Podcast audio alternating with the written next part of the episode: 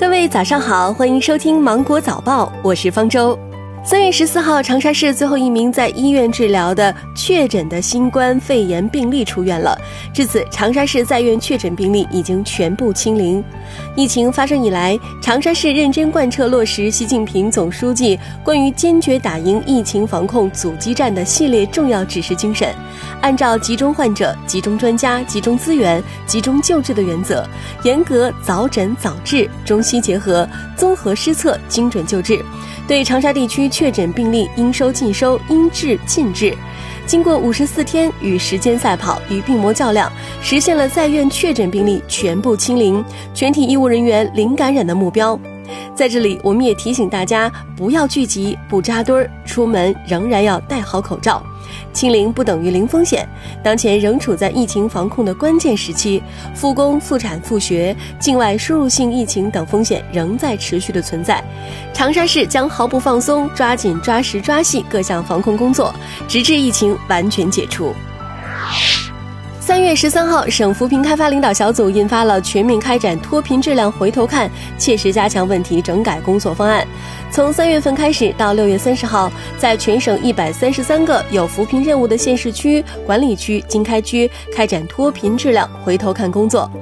方案要求以二零一九年底建档立卡信息系统数据为依据，对二零一四年以来已经脱贫户、被脱贫户、边缘户及特殊困难群体和贫困村开展回头看，不漏一村一户一人。国务院联防联控机制在昨天召开新闻发布会，国家卫生健康委新闻发言人、宣传司副司长米峰介绍。我国内地现有本土确诊和疑似病例数近一周都已经持续下降。至于出院比例，武汉市百分之七十二点九，湖北除武汉为百分之九十二点七，湖北以外省份为百分之九十七点三，治愈率近一周持续上升。经过艰苦努力，我国疫情形势向好态势进一步巩固拓展。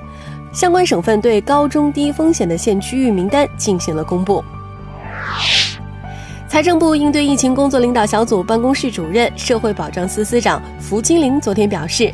近两年我国经济下滑压力较大，财政收入增幅放缓。此次疫情对经济发展产生了一定的冲击，一季度财政收入也受到了阶段性的影响。但同时也要看到，我国经济规模较大，发展潜力较大，韧劲儿较强，财政收入规模较大，调整潜力和余地也较大。民政部社会救助司司长刘喜堂昨天表示，随着疫情发展，困难人群受影响的规模、数量、程度都进一步的扩大。基于该情况，民政部采取了一系列措施，包括及时足额发放各类补助，切实做到应保尽保，加大对新冠肺炎患者及其受影响家庭的救助力度，及时救助其他困难人员等。他强调。非本地户籍人员感染新冠肺炎的困难群众，可以在急难发生地申请临时救助，这也是疫情防控期间采取的一项措施。教育部应对疫情工作领导小组王登峰表示，大学的开学跟中小学遵循的原则是一样的，最大区别是大学生开学涉及的相当多跨省流动的学生，